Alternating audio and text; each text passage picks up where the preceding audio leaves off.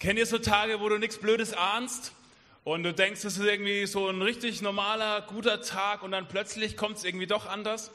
Ich will euch von einem Tag erzählen, der mich fast ans Limit gebracht hat, der mich fast zerstört hätte. Und zwar ist es dieser eine Wintertag, es ist klarer blauer Himmel, leise rieselnder Schnee, die Vögel zwitschern mitten im Winter.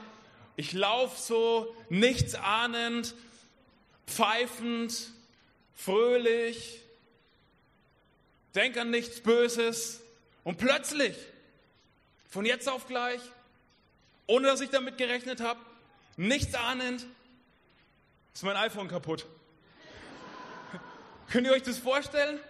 Ich, ich ziehe es aus der Tasche und plötzlich nur noch Apfel. Und ich kann machen, was ich will. Und alle Codes und was weiß ich, hektisch, panisch, ungeduldig, wie ich bin, alles gleichzeitig anschließen an, an den Papa Apfel sozusagen und ähm, hoffen, dass er irgendwie helfen kann und alle möglichen Codes und alle Foren im Internet durchlesen. Hektisch, panisch versuche ich irgendwie so dieses iPhone, mein iPhone zum Leben zu erwecken und und irgendwie kann ich es kaum aushalten, dass es da so, so leiden muss und ich bin wirklich ich kann es auch kaum aushalten, dass ich so leiden muss, weil ich mein iPhone nicht benutzen kann, außer diesen schönen Apfel anzuschauen.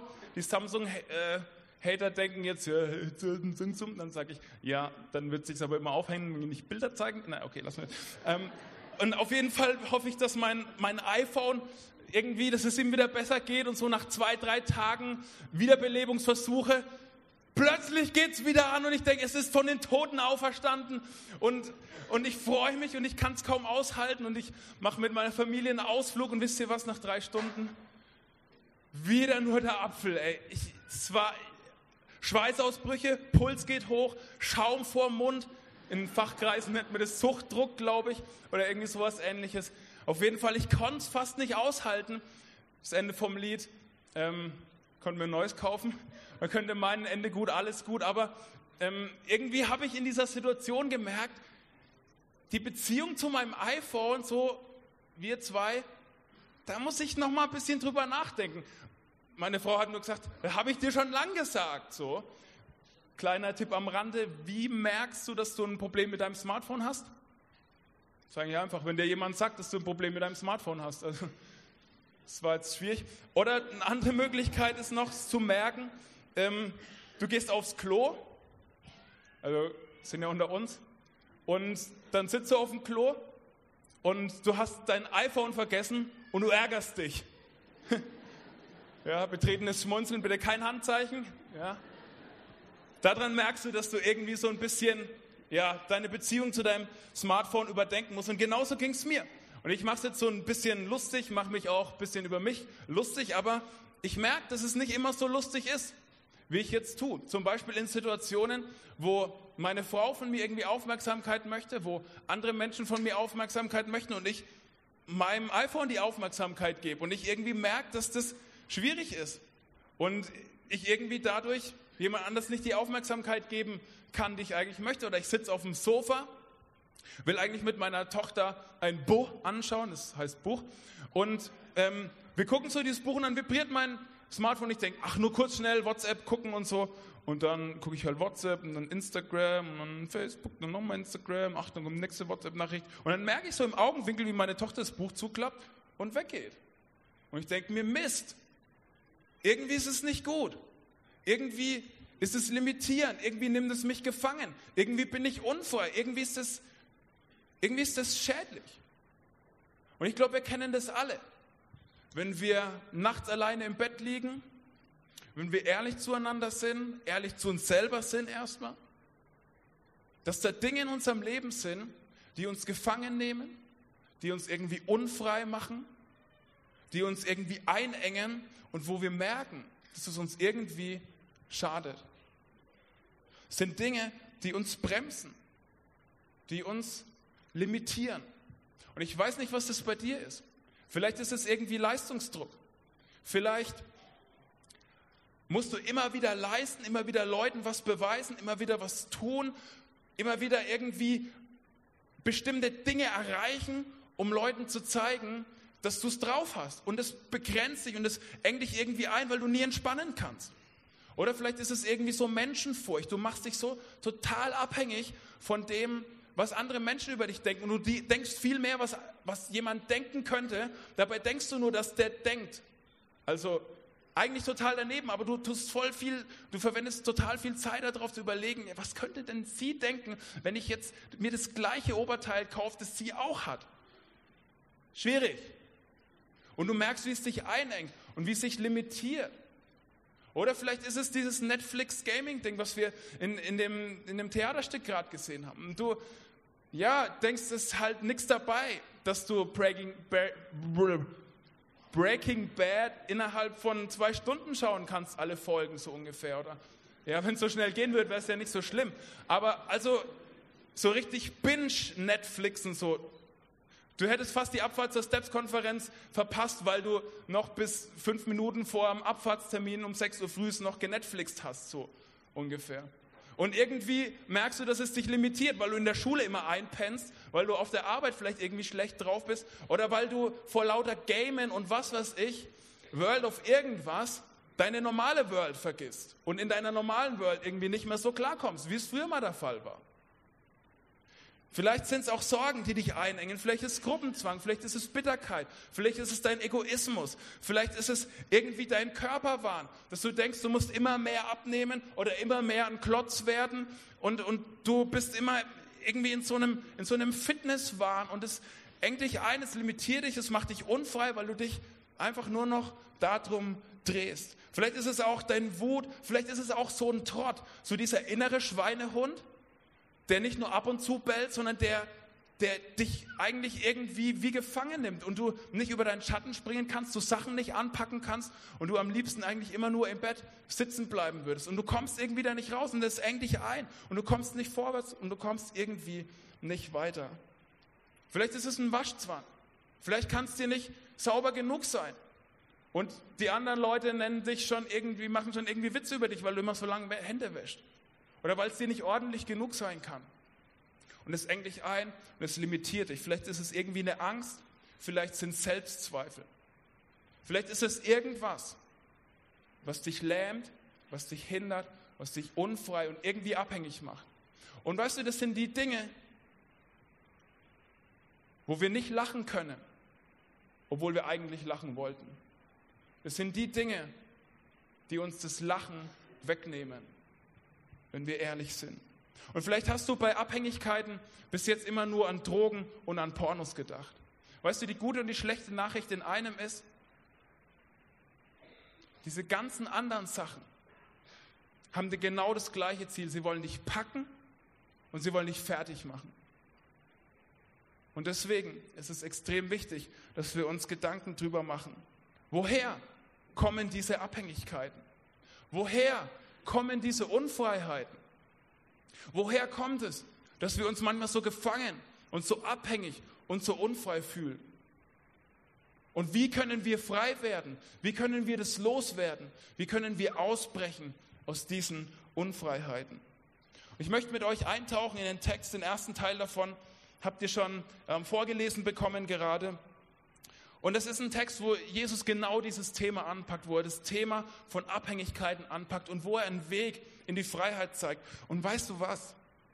Wenn wir verstehen, was Jesus verstanden hat und was Jesus dieser Frau zeigt, dann können wir alle heute Abend Schritte in die Freiheit gehen. Dann können wir alle erleben, dass, dass Gott dich und mich heute Abend in Freiheit führen möchte. Das Setting ist folgendes. Jesus ist unterwegs, weil er langsam irgendwie zu bisschen zu berühmt wird. Da ist er dann immer ein bisschen, irgendwie hat er ein bisschen Ortswechsel gemacht, ist er ein bisschen losgegangen und er kommt durch Samaria in der Nähe vom Jakobsbrunnen. Ist vermutlich so um die Mittagszeit. Es ist heiß. Die Jünger gehen in die Stadt, ähm, holen was zum Beißen und Jesus bleibt am Brunnen und er trifft dort eine Frau. Und ich möchte jetzt kurz beten, dass du dich mit dieser Frau identifizieren kannst dass Jesus zu dir sprechen kann, egal ob du dir über diesen Text schon noch nie nachgedacht hast oder schon zehnmal nachgedacht hast. Jesus, ich möchte jetzt beten, dass du unser Herz aufmachst und dass wir bereit sind, mit dir zusammen nachzudenken über unsere Abhängigkeiten und das, was uns unfrei macht. Und ich bete, dass du uns jeden von uns heute Abend das deutlich machen kannst, was du dieser Frau deutlich gemacht hast und dass wir die gleiche Freiheit erleben können, die du in dieser Situation ausstrahlst und die diese Frau erlebt. Amen. Also Jesus begegnet dort an diesem Brunnen einer Frau. Und das Krasse ist, Jesus strahlt so eine unglaubliche Freiheit aus in dieser Situation. Weißt du, er ist völlig frei von den Konventionen. Ähm, das war damals nicht normal, dass man als Mann einfach mit so einer Frau gesprochen hat. Weißt du, Frauen, als Mann hast du Frauen damals nicht angesprochen. Ähm, er ist auch frei von Menschenfurcht. Es ist ihm total egal, was diese Frau über ihn denkt. Es ist ihm auch egal, was die Jünger über ihn denken. Es, es, es ist ihm einfach Wurst. Ähm, er ist auch frei von so einem Alltagsrassismus. Weißt du, zwischen den Juden und den ähm, Samaritanern war so ein richtiger Clash, würde ich sagen, Krieg oder irgendwie sowas. Also sie haben sich wirklich überhaupt nicht ausstehen können. Samaritaner waren, waren Schimpfwort. Ähm, Jesus wurde mal so beschimpft und das war wirklich eine üble Beleidigung. Und es ist ihm egal, er ist frei davon, er ist frei von diesem Alltagsrassismus. Er ist frei von Schubladendenken. Er sortiert diese Frau nicht schon vorher ein, bevor er sie kennenlernt, sondern er geht auf sie zu und er nimmt sie an. Und er ist auch, er ist auch frei von, von diesem Gruppendenken, so ihr und wir und wir wollen nichts mit euch zu tun haben und bleibt ihr schön da drüben und wir bleiben hier. Also Jesus in dieser Situation strahlt eine unglaubliche Freiheit aus. Und dann begegnet er dieser, dieser Frau und er fängt an, so eine Bildersprache einzuführen. Habe euch hier mal drei Getränke mitgebracht, weil auch Jesus anfängt, über Getränke zu sprechen. Er spricht von Wasser und von lebendigem Wasser. Warum macht Jesus das? Warum wählt er so eine Bildersprache? Ich glaube, dass er diese Bildersprache auswählt, weil er so ein grundlegendes körperliches Bedürfnis wie das Trinken nehmen möchte, um mit der Frau über die grundlegenden und tiefsten Bedürfnisse ihrer Identität zu sprechen. Und ähm, er macht es auf folgende Art und Weise, dass er ihr wie so eine Vision der Freiheit vor Augen malt und er ihr sagt, dass er ihr was anbieten kann, was sie frei macht von dieser Abhängigkeit, immer wieder trinken zu müssen. Ich weiß nicht, ob sich dir das gleich erschließt, dass es irgendwie eine Abhängigkeit sein kann, dass man trinken muss. Für die Menschen zur damaligen Zeit war das total nachvollziehbar, weil für sie war es viel beschwerlicher, ständig irgendwie ähm, dafür sorgen zu müssen, dass man genug zu trinken hat. Sie musste immer aus dem Ort raus, sie musste immer zu dem Brunnen diese schweren Krüge hochheben und dann wieder zurück und das vielleicht mehrmals am Tag, um dafür zu sorgen, dass sie genug trinkt. Und deswegen ist das für sie ein verlockender Gedanke. Nur die Leute von uns, die trinken hassen, können das irgendwie nachvollziehen. Also ich trinke eigentlich gern, deswegen ist es für mich jetzt nicht so ein Problem. Aber für diese Frau ist es total nachvollziehbar und sie denkt sich, oh, das wäre so gut, das wäre so gut. Und was Jesus ihr aber deutlich machen möchte mit dieser Bildersprache ist, dass er ihr was anbieten kann, was ihren Durst, was Durst ist, war fränkisch jetzt, ne? kurz mal so eingebaut, ähm, dass er, dass er ihren Durst löschen kann und dass sie wirklich, dass sie frei werden kann von den Dingen, die sie innerlich durstig machen. Und ich habe euch mal hier diese drei Getränke mitgebracht. Und das eine ist Cola. Es ist eine gute Idee, wenn ich Durst habe, Cola zu trinken. So eine eiskalte Cola, die ist jetzt eher warm. So eine eiskalte Cola mit Eiswürfeln? Ja, irgendwie schon. So kurzfristig wird es meinen Durst stillen. Aber wenn ich viel Cola trinke, der ganze Zucker wird meinen Durst verstärken. Das hier schaut fast genauso aus wie das, wie das Glas. Der einzige Unterschied ist, da ist Salz drin. Ist eine gute Idee, Salzwasser zu trinken, wenn ich meinen Durst stillen will naja, so schmeckt ein bisschen salzig. Dieses Salzzeug, dieser Medizintyp von Grad könnte uns sagen, warum das gut ist. Ähm, aber es wird kurz meinen Durst stillen und dann wird das Salz irgendwie den Durst nur verstärken. Das Einzige, was meinen Durst wirklich löschen kann, ist das reine Wasser, ist klares Wasser, das meinen Durst wegnehmen wird. Und Jesus macht dieser Frau deutlich, hey, ich möchte dir was geben, was deinen Durst wirklich stillt. Weil diese anderen Dinge, die uns verheißen, und versprechen, unseren Durst zu löschen. Das sind Dinge, die eigentlich unsere Unfreiheit nur verstärken. Sie versprechen Freiheit. Und wenn wir, wenn wir es irgendwie erlebt haben, ist unsere Sehnsucht nur noch tiefer und unsere Sehnsucht nur noch größer. Und Jesus verspricht dieser Frau Freiheit und malt ihr so eine Vision der Freiheit vor Augen. Und für die Frau ist es so verlockend, dass sie in Vers 15 sagt, Herr, bitte gib mir von diesem Wasser, sagt die Frau. Dann werde ich nie mehr Durst haben und muss nicht mehr hierher kommen, um Wasser zu holen. Und weißt du, jetzt wird es spannend. Wenn der Text Filmmusik hätte, an dieser Stelle würde es sich ändern und irgendwie spannend werden. Weil Jesus diese Frau konfrontiert. Und es gibt keine Freiheit ohne Konfrontation. Es gibt keine Freiheit durch Vermeidung. Und jetzt pass mal auf, was jetzt abgeht. Jesus sagt zu der Frau, Vers 16, geh und rufe deinen Mann, entgegnete Jesus. Komm mit ihm hierher. Ich habe keinen Mann, sagt die Frau. Das stimmt, erwiderte Jesus. Du hast keinen Mann. Fünf Männer hast du gehabt und der, den du jetzt hast, ist nicht dein Mann. Da hast du die Wahrheit gesagt. Bam! So ein richtiger Themenwechsel in your face. Weißt du, die Frau rechnet nicht damit. Gerade noch erzählt irgendwie sowas von Wasser und so und sie, sie denkt, er will ihr ein neues Haushaltsgerät verkaufen und plötzlich konfrontiert Jesus die Frau mit, mit ihrer Unfreiheit. Und er geht mitten rein, so in ihre Unfreiheit, mitten rein in ihren Schmerz, weil er sie in Freiheit führen möchte, weil er ihr zeigen möchte, wo der Weg Richtung Freiheit ist. Und weißt du, und Jesus geht richtig tief rein. Jesus gibt sich mit, nicht mit so ein bisschen Selbstmitleid zufrieden und sagt, oh du Arme, soll ich mal ein bisschen pusten oder ein Pflaster oder sowas? Nein, Jesus will diese Frau in Freiheit führen und deswegen geht er tiefer. Und weißt du, es ist immer so, wenn wir Jesus näher kommen, dann geht Jesus tiefer in unserem Leben und wird uns in unserem Leben Dinge zeigen, die uns unfrei machen und die uns abhängig machen und die uns begrenzen und wo er uns Richtung Freiheit führen möchte. Und weißt du, das ist oft schmerzhaft, aber das ist immer heilsam. Und dieser Schmerz muss irgendwie erst stärker werden, bevor es besser werden kann. Je näher wir Jesus kommen, desto mehr von unserer Unfreiheit merken wir. Was ist die Unfreiheit oder die Abhängigkeit der Frau? Das ist relativ offensichtlich. Männer. Sie ist abhängig von Männern. Welche Bedürfnisse stillt sie dort? Ihr Bedürfnis nach Nähe, nach Liebe, nach Wärme, nach Geborgenheit. Und irgendwie hängt sie ihren Wert an Männer, macht ihren Wert an Männern fest. Sie glaubt die Lüge, dass ein Mann sie komplett machen kann. Sie glaubt die Lüge, dass sie vervollständigt sein wird, wenn ein Mann in ihrem Leben ist. Woher kommen diese ganzen Abhängigkeiten? Ich glaube, dass diese Abhängigkeiten von dem Loch in ihrem Herzen kommen. Ich glaube, dass diese Abhängigkeiten daher kommen, dass diese Frau ein Loch in ihrem Herzen hat. Also dieses Loch tragen wir alle in unserem Herzen mit uns. Dieses Loch wurde uns ins Herz gerissen in dem Moment, als wir uns als Menschheit von Gott entfernt haben. Und weißt du, was diese Frau versucht? Sie versucht, dieses Loch mit Männern zu stopfen. Sie versucht, dieses Loch in ihrem Herzen, dieses Loch in ihrer Identität mit Männern auszufüllen. Und so ist sie langsam in die Unfreiheit, langsam in die Abhängigkeit, langsam in die Versklavung gekommen. Wie würdest du reagieren, wenn Jesus dich so hart konfrontiert? Wenn Jesus dich so hart anspricht? Schauen wir mal, wie die Frau reagiert. Vers 20. Sie sagt, unsere Vorfahren haben Gott auf diesem Berg hier angebetet. Ihr Juden dagegen sagt, der richtige Ort, um Gott anzubeten, sei Jerusalem. Ist die Reaktion irgendwie normal?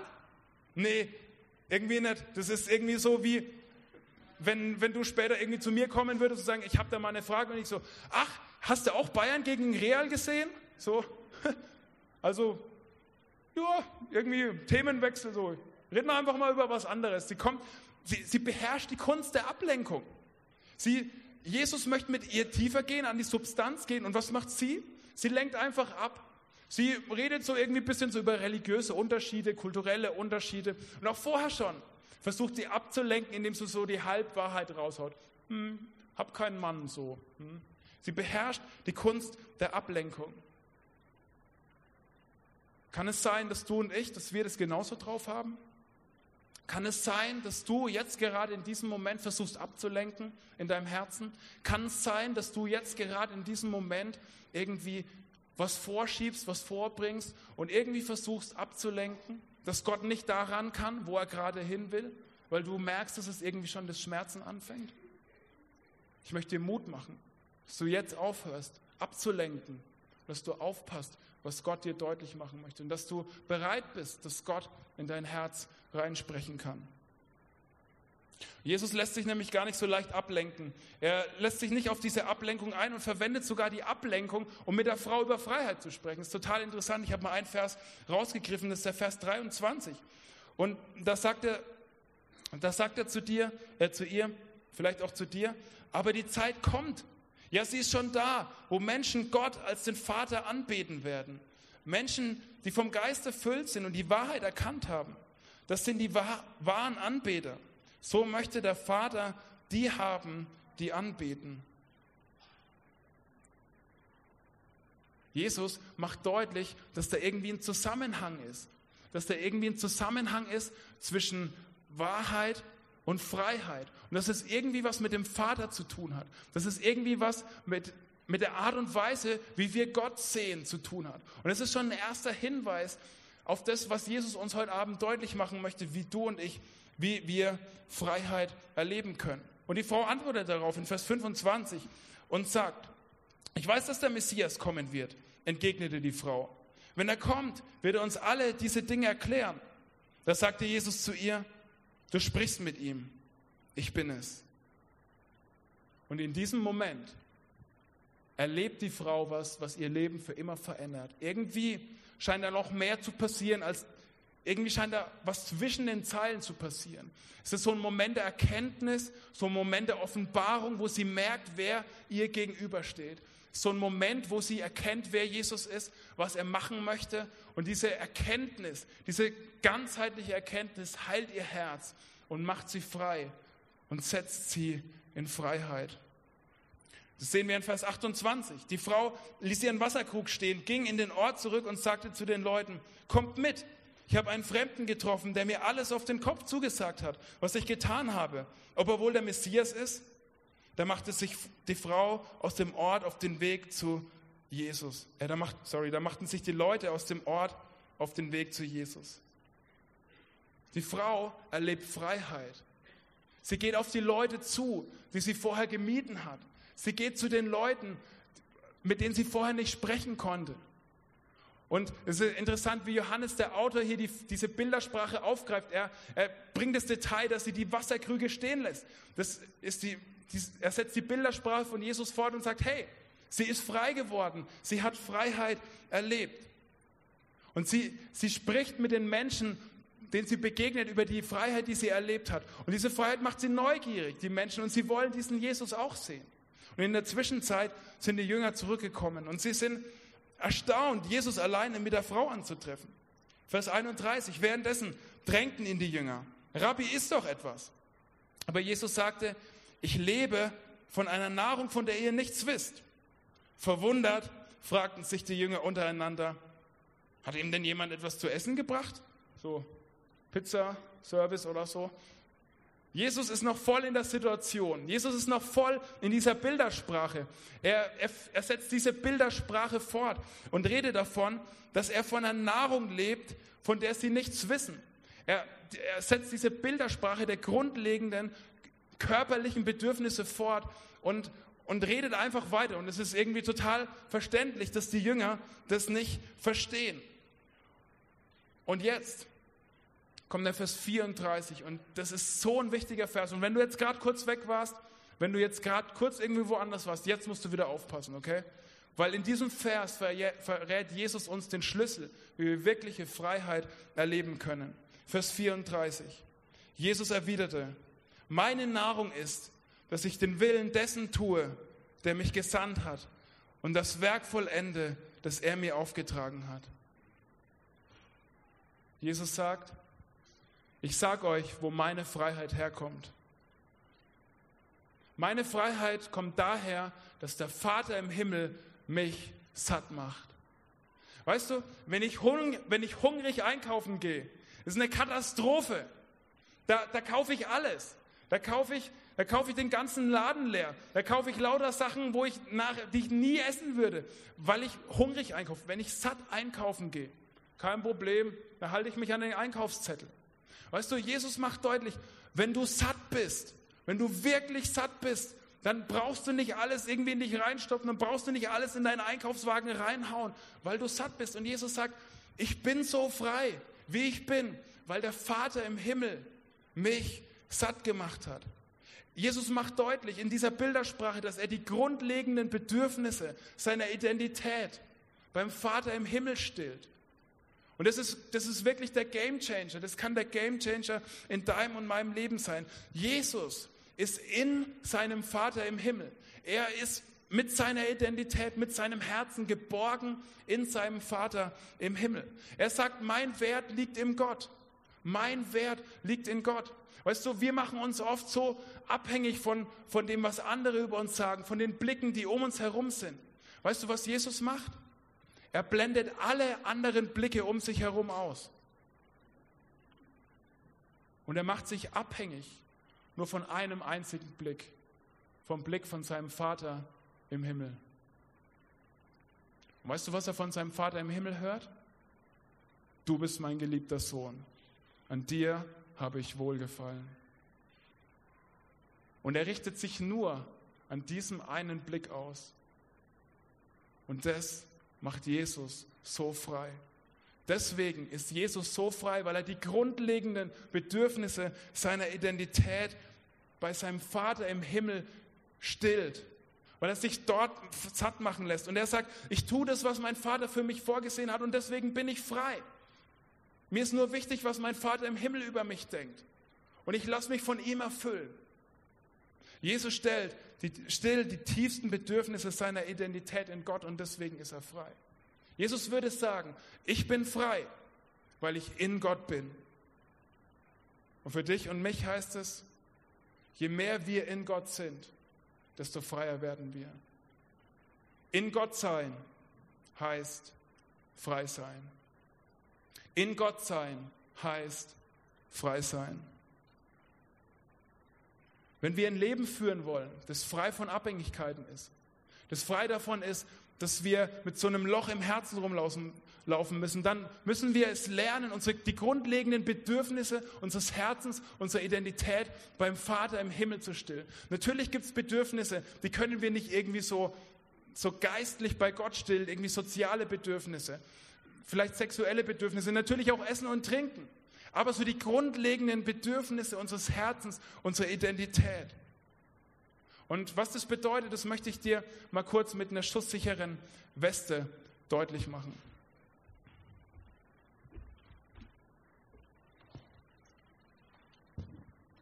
Ja, die Polizisten unter euch haben schon erkannt, dass es nur ähm, so eine Weste ist, die man unter einer schusssicheren Weste drunter zieht, aber das lassen wir mal zählen. Was macht ein Polizist, wenn er eine schusssichere Weste anzieht? Was möchte er damit bezwecken? Er will sein Herz schützen. Er will beschützen, dass jemand ein Loch in sein Herz reinmachen kann. Und weißt du, genauso wie ein Polizist in der schusssicheren Weste sein Herz beschützt, genauso möchte der Vater im Himmel, dass wir lernen, unser Herz in ihm zu bergen, in ihm zu schützen, in ihm heil werden zu lassen. Das heißt es, in Gott zu sein. Das heißt es, Freiheit in Gott zu erleben, dass mein Herz, meine Identität in Gott geschützt ist, dort heil werden kann, dort aufblühen kann, dort frei werden kann. In Gott sein heißt frei sein. Weißt du, eigentlich waren wir frei. Eigentlich waren wir frei. Eigentlich waren wir Menschen als frei gedacht. Adam und Eva die waren so dermaßen in Gott. Die waren so dermaßen in Gott und deswegen waren sie so frei. Aber wir sind als Menschheit rausgegangen. Wir haben uns als Menschheit aufgelehnt gegen Gott. Und seitdem haben wir dieses Loch im Herzen. Und weißt du, die gute Nachricht ist? Die gute Nachricht ist, Jesus ist für das Loch in deinem Herzen gestorben. Deswegen kannst du jetzt wieder in Gott sein. Deswegen kannst du jetzt wieder leben und, und lernen, was es heißt, mit deinem Herzen in Gott zu sein. In Gott sein heißt frei sein. Wie kannst du die gleiche Freiheit erleben, die Jesus erlebt? Wie kannst du diese gleiche Freiheit haben, die Jesus hat?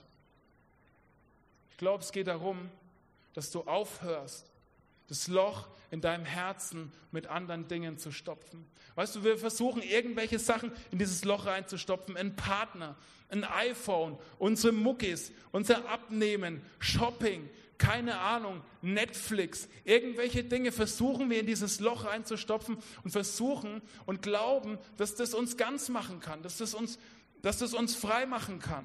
Wir glauben, dass das unser Herz irgendwie ausfüllen wird. Weißt du, aber eigentlich ist es dumm. Ich habe euch mal ein Bild mitgebracht, was wir eigentlich machen. Ich habe den Namen geändert. Lukas ist nicht der Schlauste, aber er hat Kraft. Wir versuchen, Dinge in dieses Loch zu stopfen, die nicht dafür gemacht sind, dieses Loch zu stopfen. Weißt du, dein Partner passt gar nicht da rein. Der kann dieses Loch gar nicht ausfüllen. Und selbst wenn du von einem Partner träumst und, und denkst, dann wird dieses Loch weg sein. Oder weil du wechselnde Partner hast. Oder Shopping. Oder keine Ahnung. Nichts kann dieses Loch füllen. Wir müssen lernen, mit unserem, von unserem Vater im Himmel dieses Loch in unserem Herzen stopfen zu lassen. Wir müssen anfangen, seinen Vater im Himmel zu bitten, uns dieses Loch in unserem Herzen zu stopfen. Vor einiger Zeit habe ich gehört, wie meine Tochter plötzlich total das Weinen anfängt. Ich denke mir, oh, was ist los? Ich komme raus und dann sehe ich sie. Sie ist total voll mit Kaffee bröselnd irgendwie, also so Kaffeepulver und weint, hat so am Hals und so und ist irgendwie total aufgelöst. Ich denke, Lotte, was ist passiert? Und ich gehe mit ihr und ziehe erstmal was Neues an und denke mir, hä, was hat sie denn gemacht? Geht zum Biomüll, weil ich schon geahnt habe, dass sie irgendwie so ein Kaffeepad rausgeholt hat, aber da war irgendwie nichts. Und dann frage ich, Lotte, was ist passiert? Und dann nimmt sie mich an der Hand, läuft mit mir ins Wohnzimmer und dann zeigt sie mir das weiße Sofa, wo sie den Kaffeepad drauf zerlegt hat. Und weißt du, was sie sagt? Papa, put. Und sie erwartet von mir, dass ich das in Ordnung bringe und dass ich das wieder ganz machen kann. Weißt du, ich glaube, heute ist der Abend, wo du deinen Vater im Himmel an der Hand nehmen kannst und wo du ihn bittest und zu ihm sagst, Papa, put. Wo du ihn bitten kannst, dein Herz heil zu machen, dein Herz ganz zu machen und ihn bitten kannst, dich dadurch in Freiheit zu führen. Wie kannst du das konkret machen? Und ich habe dir da drei Schritte mitgebracht. Ich glaube, das erste ist, dass, dass du mit Gott versuchst zu identifizieren, wo sind deine Abhängigkeiten. Weißt du, und es ist schmerzhaft. Es ist schmerzhaft. Fang an, mit Gott zu fragen, bitte zeig mir meine Unfreiheiten. Wo, wo bin ich irgendwie unfrei? Wo bin ich irgendwie gebunden? Wo, wo bin ich irgendwie limitiert? Wo bin ich irgendwie gefangen? Und weißt du, und dann geh mit Gott eine Ebene tiefer. Weißt du, dass die Abhängigkeit dieser Frau von Männern, das war nur, wie sich's geäußert hat. Da, auf, den, auf einer Ebene tiefer, auf der Ebene ihrer Identität war was ganz anderes.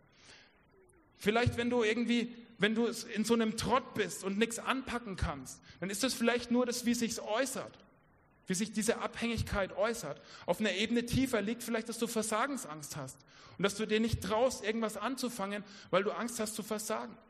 Wenn du so einen, so einen Leistungsdruck hast und wenn du mega busy bist und dir nie die Möglichkeit gibst, Pause zu machen und dich dann schlecht fühlst, wenn du Pause machst, dann liegt es vielleicht daran, auf einer Ebene tiefer, dass du irgendwie denkst, dass dieses Loch in deinem Herzen mit, mit Leistung aufgefüllt werden kann. Also du musst versuchen oder mit Gott und Gott bitten, mit dir so eine Ebene tiefer zu gehen und ihn fragen, hey, zeig mir, wo das Loch in meinem Herzen ist. Und das Zweite ist, dass du, dass du diese Sache ans Kreuz bringst. Dass du ans Kreuz gehst, weil das Kreuz der Ort des ultimativen Tausches ist. Weil, der, weil das Kreuz der Ort ist, wo du alles eintauschen kannst, was dich unfrei macht wo du alles eintauschen kannst, was dich gefangen und, und was dich gefangen nimmt und was irgendwie zerstörerisch ist in deinem Leben. Weil es der Ort ist, wo Jesus für alles gestorben ist. Weil es der Ort ist, wo Jesus für alles gestorben ist, was dir das Leben schwer macht, was dein Leben zerstört und was dich gefangen nimmt und wo du Abhängigkeit und Unfreiheit erlebst. Und du kannst ans Kreuz gehen, an den Ort, der maximalen Liebe Gottes, der maximalen Annahme Gottes, an den Ort, wo Gott dir Wert zuspricht, weil er sein eigenes Leben für dich gibt, an den Ort, wo er dir die ultimative Bedeutung gibt und dich mit allem beschenkt, was du brauchst, um ein Leben zu leben ohne Loch im Herzen. Und du kannst dort hingehen und Jesus bitten, Jesus, bitte befreie mich. Jesus, bitte befreie mich. Du kannst dort destruktives Verhalten eintauschen gegen Verhalten, das dich aufblühen lässt. Du kannst dort zerstörerisches Denken eintauschen gegen Denken, das dich weiterbringt und das dich wachsen lässt. Und du kannst dort Lügen über dich selber und über Gott eintauschen gegen Wahrheit, die dich frei macht und in die Freiheit führen wird. Und der dritte Schritt, wie du so eine Freiheit erleben kannst, ist, dass du anfängst, Freiheit zu trainieren. Vielleicht hast du schon gedacht, ja, und wenn ich dann irgendwie so einen Schritt Richtung Freiheit gehe, was ist, wenn die Abhängigkeit mich wieder einholt? Was ist, wenn die Abhängigkeit am nächsten Tag wieder da ist? Weißt du, was dann auch immer noch da ist? Das Kreuz und die Gnade Gottes. Und weißt du, die ist immer größer als die Abhängigkeit, die dich immer und immer wieder einholen will. Weißt du, wir müssen Freiheit trainieren. Freiheit ist ein langfristiger Prozess, in den wir mit Jesus reingehen können. Weißt du, im ersten Teil der Bibel, Gott hat relativ kurze Zeit gebraucht, um Israel aus Ägypten rauszuholen. Aber er hat 40 Jahre gebraucht, um Ägypten aus Israel rauszuholen. Und deswegen ist Freiheit ein langfristiger Prozess, den wir trainieren müssen. Und weißt du, die gute Nachricht ist, du musst es nicht alleine machen. Du musst es nicht mit so einem Krampf und einem verbissenen Gesicht machen. Du hast den Heiligen Geist in dir, wenn du zu Jesus gehörst. Und weißt du, in 2. Korinther 3, Vers 17 wird der Heilige Geist der Geist der Freiheit genannt, weil er dazu da ist, dass er diese Freiheit in dir erhalten und sicherstellen möchte und dir helfen möchte, Freiheit zu trainieren. In Gott sein heißt frei sein. In Gott sein heißt frei sein. Jetzt am Schluss möchte ich dir erzählen, von einer Abhängigkeit, wo Gott angefangen hat, mich frei zu machen. Und diese Abhängigkeit ist meine Menschenfurcht. Weißt du, mir war es schon immer irgendwie wichtig, was Menschen über mich denken. Es hat was mit meiner Persönlichkeit zu tun. Ich bin ein initiativer Persönlichkeitstyp. Aber es hat auch Formen angenommen, wo ich gemerkt habe, das macht mich irgendwie unfrei. Wo ich gemerkt habe, ich denke so viel drüber nach, was andere Menschen irgendwie über mich denken könnten. Ich tue bestimmte Dinge, weil ich dann denke, dass andere Menschen bestimmte positive Dinge, Dinge über mich denken. Ich tue bestimmte Dinge nicht, weil ich glaube, dass andere Menschen dann irgendwie mich weniger mögen oder mich weniger wertvoll finden. Und irgendwann habe ich angefangen, mit einem Freund zusammen zu beten, dass Gott anfängt, mich zu befreien von meiner Menschenfurcht. Und Gott hat es gemacht. Gott hat dieses Gebet erhört. Er hat angefangen, da an mir zu arbeiten. Ich habe eine Situation erlebt, wo Gott mich auf eine ganz, ja, wirklich fast schmerzhafte Art und Weise mit meiner Menschenfurcht konfrontiert hat. Und zwar war ich in der Gemeinde und ich habe dort gepredigt und mitten in dieser Predigt habe ich total destruktive Gedanken, die mich irgendwie, die mich wirklich so überfallen haben. Ich konnte nichts mehr anderes denken. Gedanken, die irgendwie mich mit Scham überschüttet haben, die mich irgendwie so bedroht haben, dass ich gleich von allen ausgelacht werde, die mich irgendwie bedroht haben, dass da, dass die, alle Menschen in dem Raum gleich anfangen werden, mich auszulachen. Und irgendwie waren das Gedanken, die mich total fertig gemacht haben. Weißt du, und es war so stark in mir, dass ich die Predigt kurz unterbrochen habe und rausgegangen bin und beten musste. Kannst du dir vorstellen, dass das für mich ein, ein richtig furchtbarer Moment war? Eigentlich ein Moment, vor dem ich Angst hätte, weil ich gedacht habe, was denken die Leute in diesem Moment über mich? Wenn, weil es macht niemand. Und dann war ich da draußen und bete und rede mit Jesus und versuche diese Gedanken wegzuschicken und gefangen zu nehmen. Und dann gehe ich rein und mache die Predigt fertig und das hat mich, hat mich wirklich mitgenommen. In den nächsten Tagen habe ich viel drüber nachgedacht, viel mit Gott drüber geredet, viel mit meiner Frau drüber geredet, viel aufgeschrieben. Und was Gott mir damit deutlich gemacht hat, ist, Lukas, du definierst dich immer noch viel zu sehr über das, was Leute über dich denken. Du bist immer noch viel zu sehr abhängig von dem, was Leute über dich denken, was die Meinung von Menschen über dich sein könnte. Du bist immer noch viel zu sehr von dem abhängig, was du tust und wie andere Menschen das wahrnehmen. Und Jesus hat mich konfrontiert und mich herausgefordert, diese Menschenfurcht hinter mir zu lassen und Gedanken der Freiheit zu trainieren. Und ein Gedanke, der mir in der Zeit wichtig geworden ist, der ist, es ist egal, was andere Menschen über mich denken. Es ist egal, was ich über mich denke. Das Einzige, was zählt, ist, was Gott über mich denkt. Und weißt du, ich muss das trainieren. Ich muss das trainieren. Ich muss es mir sagen. Ich muss das beten. Ich muss mit Gott darüber reden. Und in den Tagen danach war ich joggen und plötzlich komme ich an einer Marlboro-Werbung oder irgendeine Zigarettenwerbung vorbei und da steht eine Frage drauf. Und die Frage war, ist up the only way? Ist nach oben der einzige Weg? Ich wusste nicht, dass Zigarettenwerbung so inspirierend sein kann. Weil es war, als würde Gott mir sagen, ja, Lukas, nach oben ist der einzige Weg. Dein Blick darf nur nach oben gehen. Und der Blick, der von oben kommt, ist der einzige Blick, der dich frei machen wird. Und ist der einzige Blick, der dich frei machen wird. Ich möchte dich ermutigen und ich möchte dich herausfordern, dass du heute Abend bewusst Schritte in die Freiheit gehst. Es gibt unterschiedliche Möglichkeiten, was dein nächster Schritt sein kann. Du kannst einfach wegrennen innerlich, kannst ablenken, dich ein bisschen mit Selbstmitleid überschütten und dann kriegst du den Abend schon irgendwie rum. Oder du fragst Gott konkret, wo willst du mich frei machen? Was sind die Dinge, wo du möchtest, dass ich es ans Kreuz bringe und wo du möchtest, dass ich heute eine neue Dimension von Freiheit erlebe? Oder vielleicht ist heute für dich der Moment, wo du zum ersten Mal Jesus in dein Leben einlädst, weil er für dieses Loch in deinem Herzen gestorben ist und du dich entscheidest, dass er dich in Freiheit führen kann. Wir haben was für dich vorbereitet. Und so, zwar kannst du gleich dort drüben während den nächsten gesungenen Gebeten an die Steps Lounge gehen. Dort ist ein Tisch, wo du Zettel findest, wo du draufschreiben kannst, was dir wichtig geworden ist. Wenn du es nicht draufschreiben willst, dann schreib es nicht drauf. Oder schreib nur deinen Namen drauf. Wenn du es draufschreiben willst, schreib deine Abhängigkeit drauf. Und dann findest du dort ein Kreuz. Und du kannst an das Kreuz gehen und dort mit so einer Nadel deine Abhängigkeit an das Kreuz nadeln.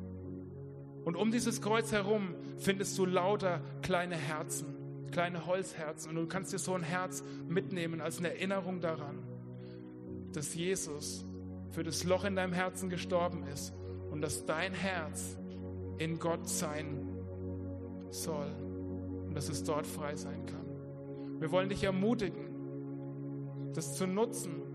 Ist eine Möglichkeit, einen bewussten nächsten Schritt zu gehen. Und weißt du, was ich machen werde? Weißt du, was ich machen werde? Ich werde meine Menschenfurcht ans Kreuz bringen. Wieder mal. Und ich werde wieder mal Freiheit trainieren. Und ich möchte jetzt noch beten. Und in dem Gebet werde ich eine Pause machen. Und das ist der Moment, wo du Gott fragen kannst, was ist meine Abhängigkeit? Wo willst du mich heute Abend frei machen?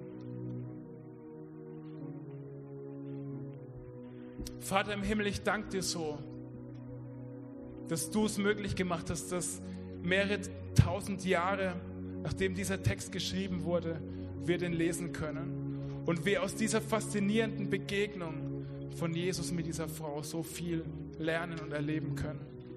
Es ist unfassbar für mich, Jesus, dass du dein Leben gegeben hast, um für das Loch in meinem Herzen zu sterben.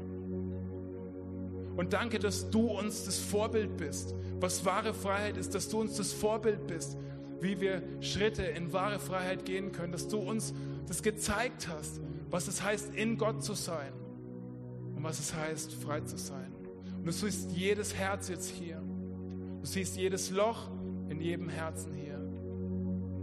Und ich möchte beten, dass du jetzt mit viel Klarheit und viel Mut und Deutlichkeit sprichst und zeigst, was die Abhängigkeiten sind, von, dem, von denen du uns heute Abend freimachen möchtest.